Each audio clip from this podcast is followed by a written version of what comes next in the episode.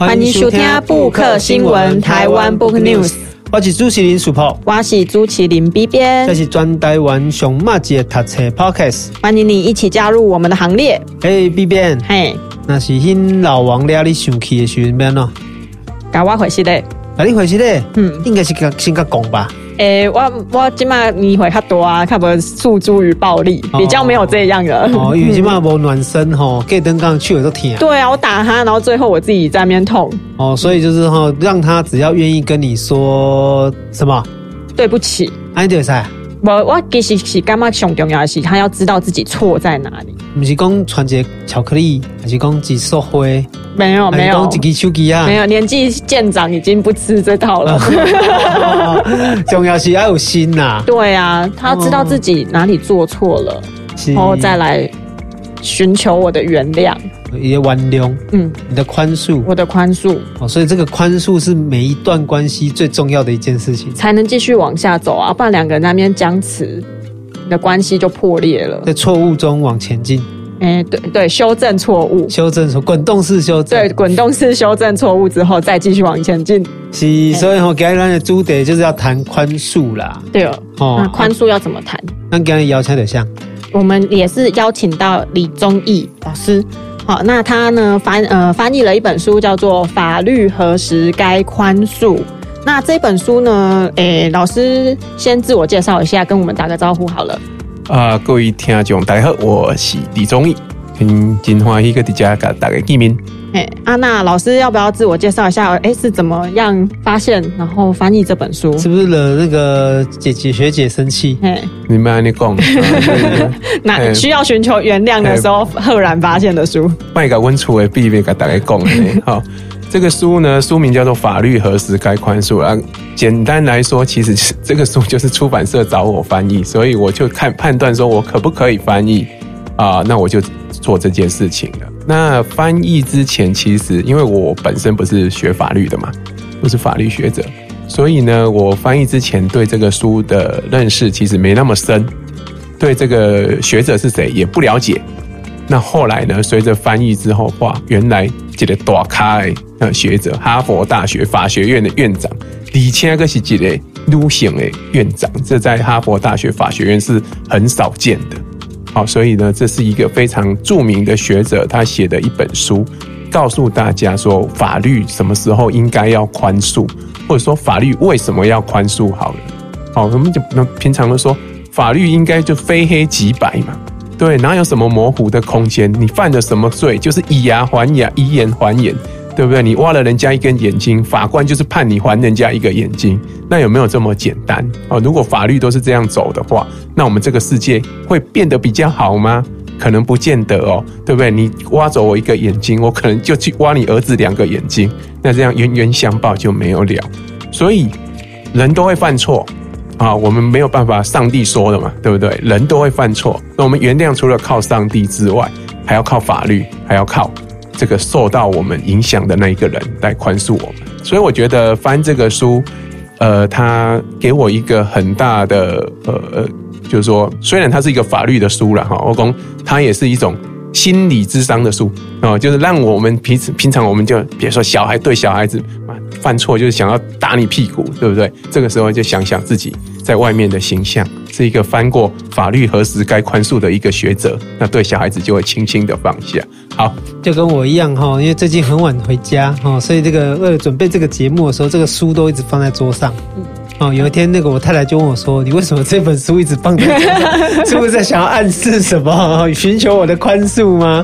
哦，啊，这是其实用来的台湾社会对于原谅哦，对于宽恕这件事情，其实还有很多的讨论需要来进行啦。哦，所以这本书里面其实也有提到很多宽恕嘛，对不对？嘿，其实这本书的章节很简单哈，前言跟最后的反思，它中间只有谈三种，一种是年轻人的宽恕，还有一种是债务的宽恕，一种是大赦与特赦的宽恕。那老师可不可以跟我们谈一谈，为什么这这这三种宽恕有哪一些诶不一样？那在这本书里面大概是怎样讲的呢？就是诶精要的谈一谈就可以了。对，现在功效人朗，为什么年轻人可以被宽恕？应该是说，呃，未成年人然后，如果我们用法律的定义来讲，就是说你达到了一定的年纪的时候，你就应该要有自己承担法呃法律责任的这个这个能力。好，所以对于未成年来说，他们可能犯的很多错是被迫的。哦，所以这个书呢，虽然很简短，他讲的有怎么法律什么什么时候应该宽恕年轻人。好，所以我们常说，我们对年轻人应该给他多一点的犯错的空间呐，是不是？你不能让他小小的年纪犯了错之后，就留下一生的污点，那这样一生的污点就会跟着他。好，所以这样子会影响他他整个生命的生涯。就是说他在是呃很年轻的时候，特别是他在书里头提到的例子，就是那种叫童兵。好了，我们就知道以前就我们讲民国混混战的时期好了。你可能在门口就在打弹珠的时候就被军阀抓去当兵当兵了。好，那所以这个情况在很多地方也是一样啊。那因为兵不够，那兵不够的时候，我只好抓很多童兵。特别是其实会使用童兵，是因为有国际法的保护。因为国际法就是说，如果你看到童兵的时候，你不能去不能去杀他，即使这是一个合法的战争好了，或者说这是一个在国际上国际法上面你可以。正式对抗的一个战争，但是遇到同兵的时候，你可能不能去，呃，开枪打他。这个时候，很多人就会把人小孩子抓来当兵啊。那这些人，他上了战场，他要不要保护自己？他当然要保护自己。他会不会杀对手？他也会杀对手。那这个时候，他就是杀人犯。那他杀人是在他的自由意志之下吗？我们可能要思考这个问题。好，所以这是第一个。好，所谓年轻人要不要值得宽恕？第二个就是债务啊，债务的这个书里头花了很多的篇幅，因为我们知道美国是一个很容易欠债的地方，因为第一个它消费呀什么的各方面都很方便，第二个呢，他们美国人是过度消信用过度消费，然后就是简单来说就是年轻人不需要有什么样的担保，他就可以欠下很多债务，而这些年轻人他在这个欠债的过程当中，特别是有时候现在美国他车做贵嘛。哎，利亚去美国读个大学，一年可能要两百万台币。那年轻人都还没有工作，而且美国的很多的父母，他是你念大学，他基本上就不管你了。那所以这个时候呢，这些学费小小朋友怎么办？你们说我付不起，对不对？我就没有办法读这么好的学校，这是教育的不公平。所以他们就会去借学贷，啊，学贷就欠下了很多债务。年轻人也在诱惑之下欠下卡债。台湾几年前那种卡债风暴，大部分都年轻人嘛。所以现在这种没有深思熟虑的情况之下，欠下了这些债务。所以这个书里头，它其实就是针对了第一个是未成年人，他在非自由意志之下，或是被强迫之下犯罪；第二个就是这些迫于生活环境而欠下的债务，这些债务能不能免掉？啊，免掉，因为我们法律就是我们都知道有破产法嘛。啊，公司会不会破被破产个公啊，我破产了，我撇撇个跳撇个鹤啊，就就不用再管他了。我就重新开始，公司可我们社社会上多少这种企业家，我们就传为美谈，他东山再起嘛。对，他曾经欠下了几十亿、几百亿，都还可以东山再起。那他不是还掉了这几十亿、几百亿，是法律上面可能他根本就不用还。可是如果一个年轻人，他可能欠下了一百万的卡债，好了，他可能一辈子如果还不出来，他很多事就不能做。那我们觉得这样子是可能。法律上虽然没有什么过失，但是是公平的吗？我们会想着这件事情。好，所以这个书来自一个有名的学者，给我们很多反思啊。所以我自己翻译，虽然说不是法律学者，我自己也得到很多。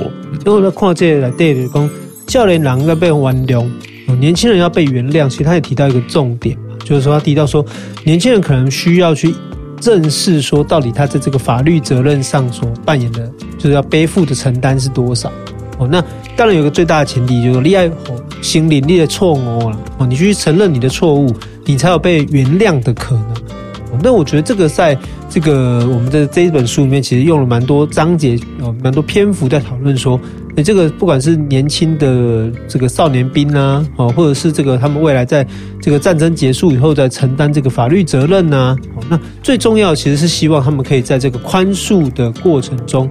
重新回到这个社会的这个脉络，哦，所以这个是不是表示说，其实宽恕在法律的所扮演的角色，其实是当他责任就是应负的责任负完之后，让他可以重新被整个社会接纳的一个可能性。你可能不是法律的，但他可能是心灵的，是心理的哦。这个层面让社会可以重新接纳一个犯过错的人。是，我觉得呃，法律学者写的书就有个好处，他很多事情他会讲得很。嗯，就是定义的很清楚啦。好，他不像，比如说，呃，我们讲第一个讲宽恕，哈，到底要宽恕什么东西？哦我们可能想说，哎，小孩子他他这个事情哦，比如说他他偷了我的钱，好了，他偷了我的钱，我要不要原谅他？但是这个书里头，他当然不是讲这种所谓偷钱小偷的。第一个，你要宽恕的是什么？所谓的宽恕，就是让你的书里头要很清楚，就是这个叫合理的愤怒。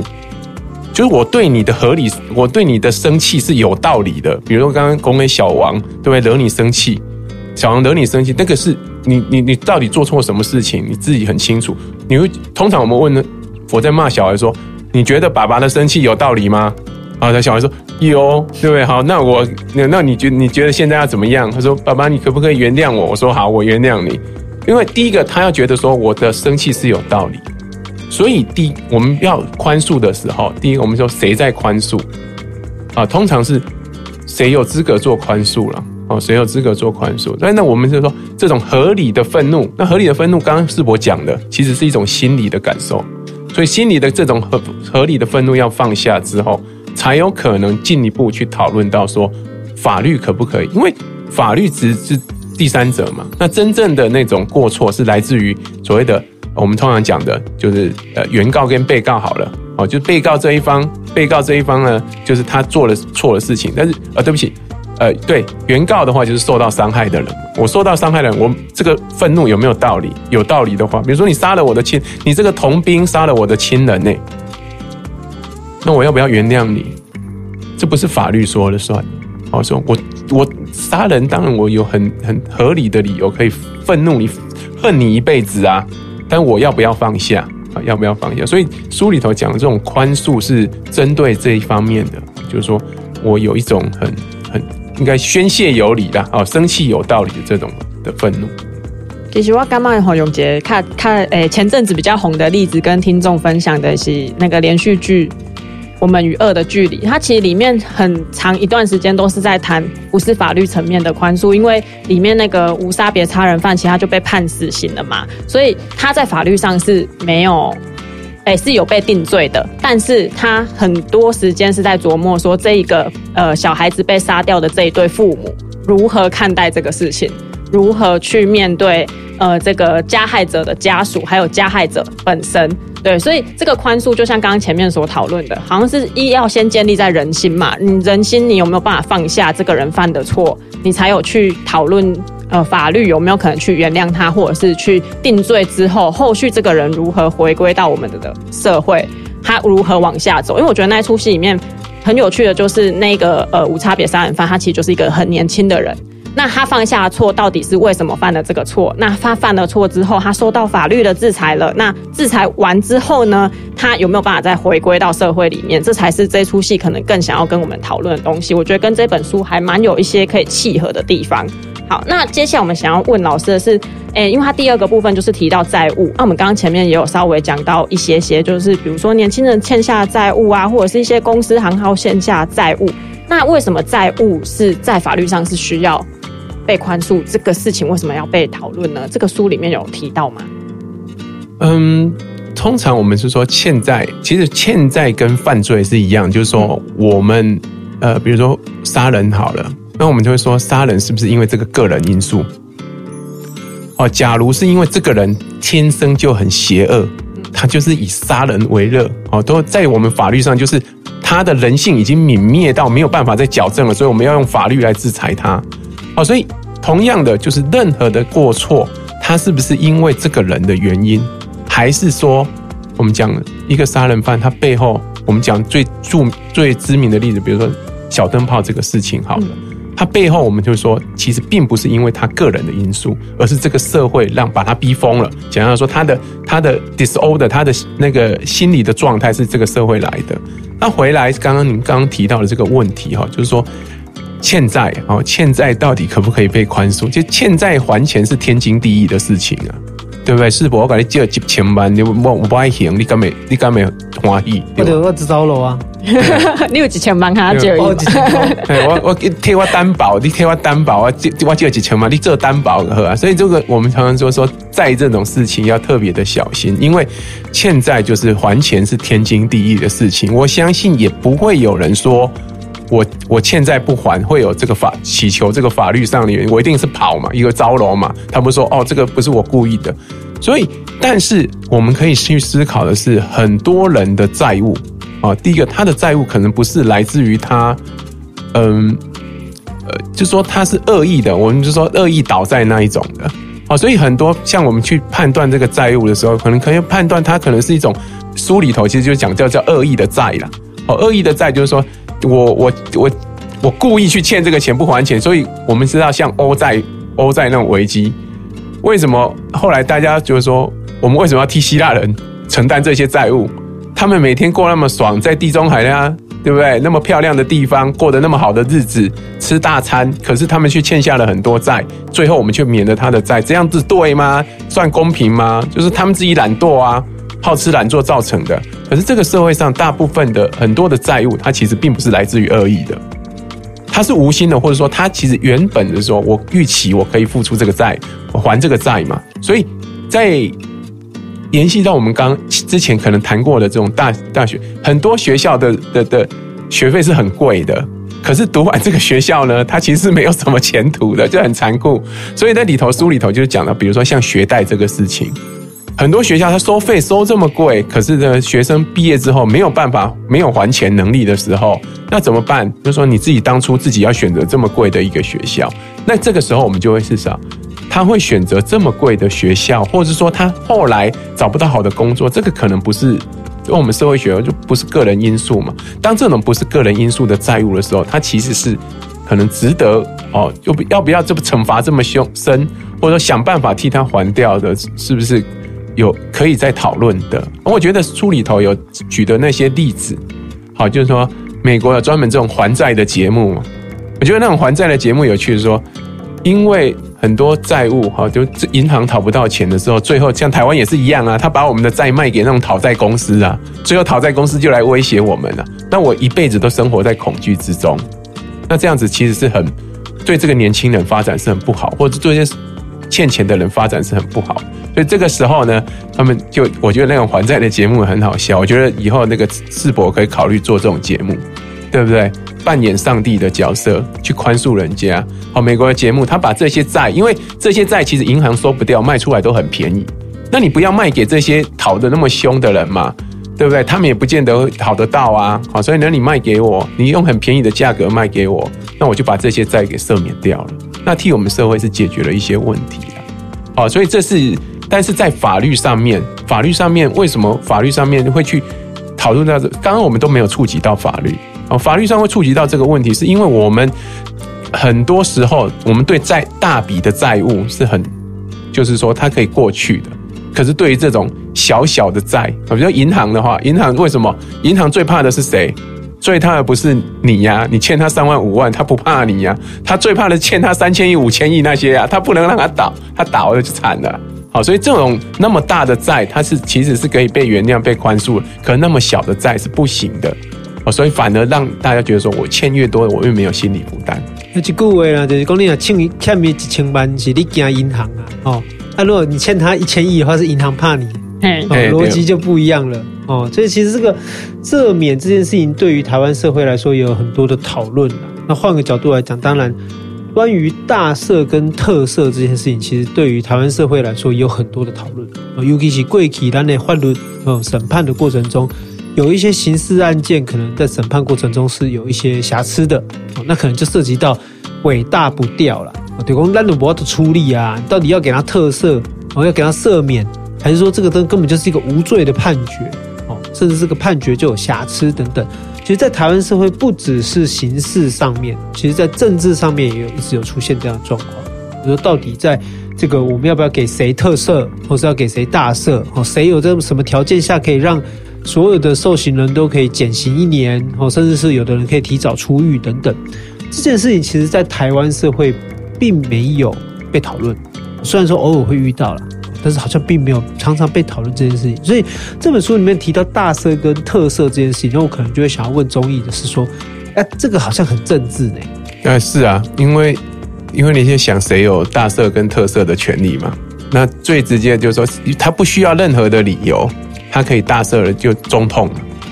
呃，总统是有大色特色权的，所以他可能就是说，呃，我上任了，很高兴了，对不对？我就就以前皇帝就这样嘛，我上任之后免除，对不对？老百姓三年的税负，对不对？农民就是可以轻松一点，所以免除三年。但是呢，在现代的法律当中，哦，只有这个最高的总统才有这个权利。那大赦当然就是针对一群人，那特色就是针对某一个人。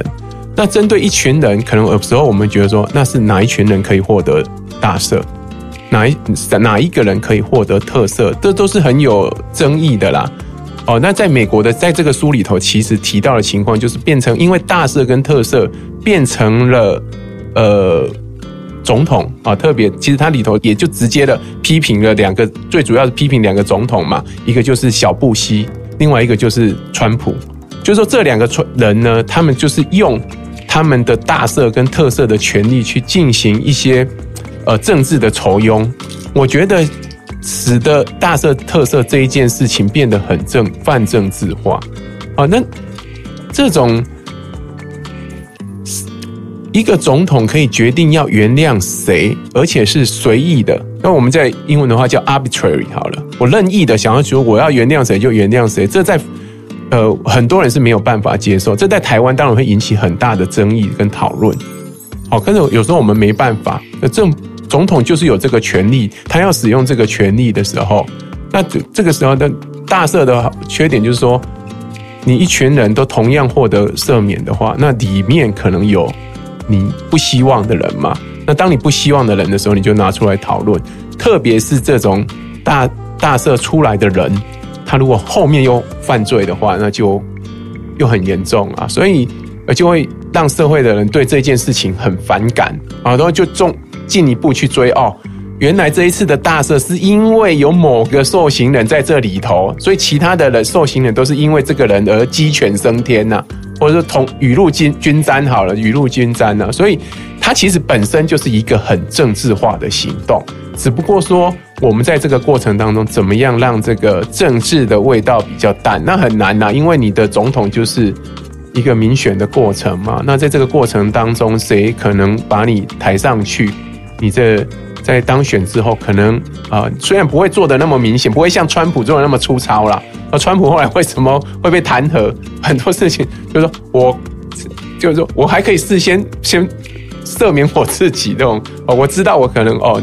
你之后会被弹劾，我先先把我自己给大特色了，好，所以这也是有趣的地方啊。那里头，呃，政治的操作啊，会让很多人会对政治这一件事情反而产生了一种呃误解，觉得说他其，但是其实大色跟特色设定的原因还是基于人，哦，或者说基就是说没有人可以扮演上帝的角色，啊，就是说法即使是法律的话，你怎么可以判他死刑呢？哦，所以这个还是说有一些。人可以呃，还可以去扭转这件事情。那我们哈每次只要谈论到关于原谅或关于赦免，其实，在台湾呢，就会很快的会联想到关于转型正义。那转型正义里面有两个，诶、比较常被讨论的，一个就是说这些被害者或者是被害者的家属有没有要去原谅这个加害者？那另外一个就是，诶、那。这一些加害者，他的罪行或者是他的这个诶救，到底需不需要被救责？那他又需要被赦免吗？那关于这个议题，我蛮好奇世博还有老呃宗毅老师这边的看法哦。嗯，我觉得台湾在其实从呃呃就是整个民主转型的过程当中，就一直有在后来有在讨论这种转型正义的问题。好，那当然，转型正义在很多国家都已经有做过了。那么我们比如说知道，比如说在德国，嗯，啊，在南非，那这是曾经有所谓的很高压的政权对人民啊产生的伤害，哦，而且它是一个普遍性的伤害。那在台湾的话，我们就知道白色恐怖时期有很多的老百姓因为各式各样的理由，哦，原因而被消失嘛。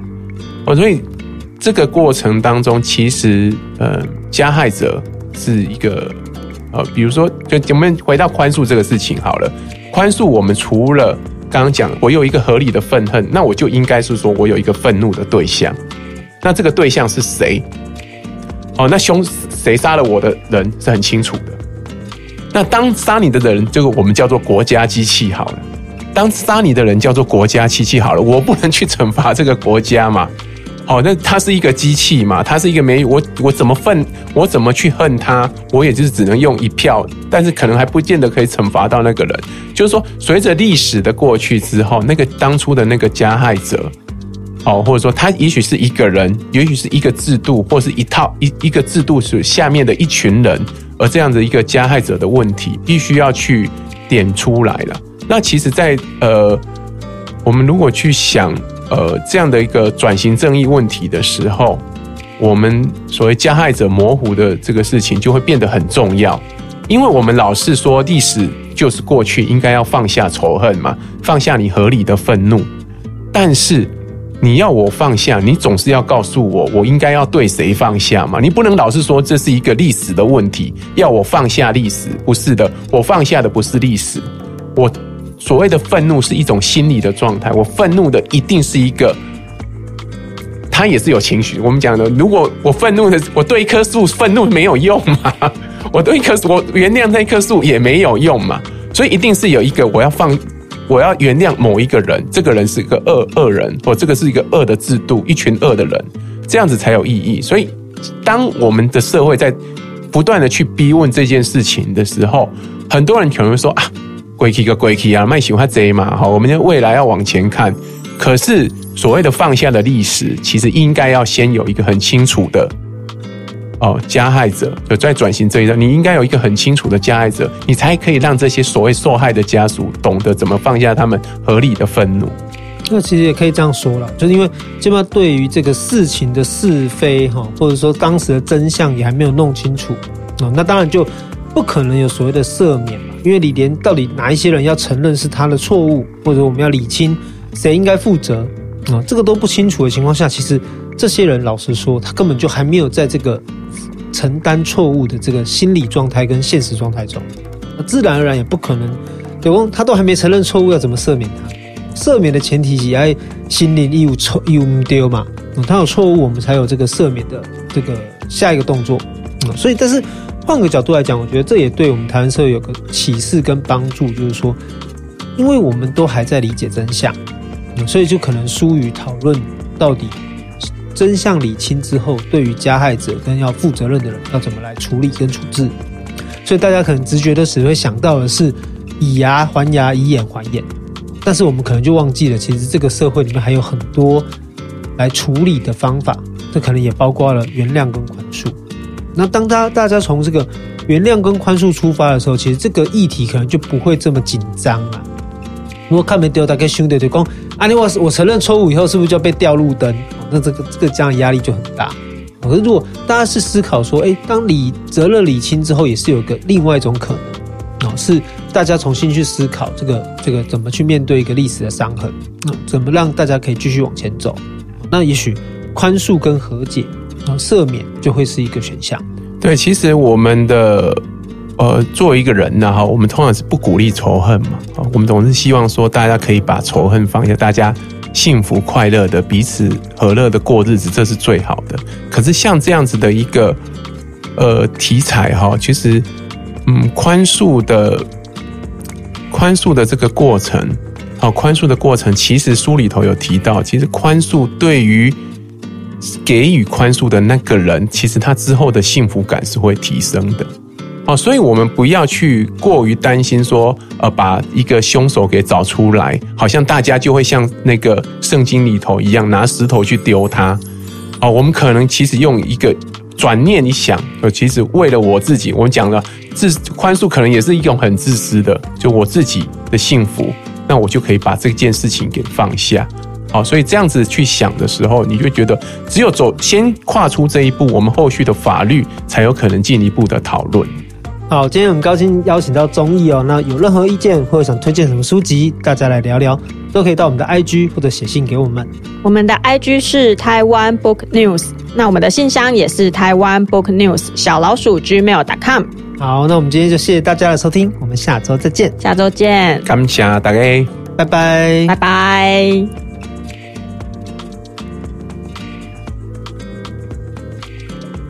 本节目由 r a y m o 读墨电子书、KK 书与布克新闻台湾 Book News 联合制播。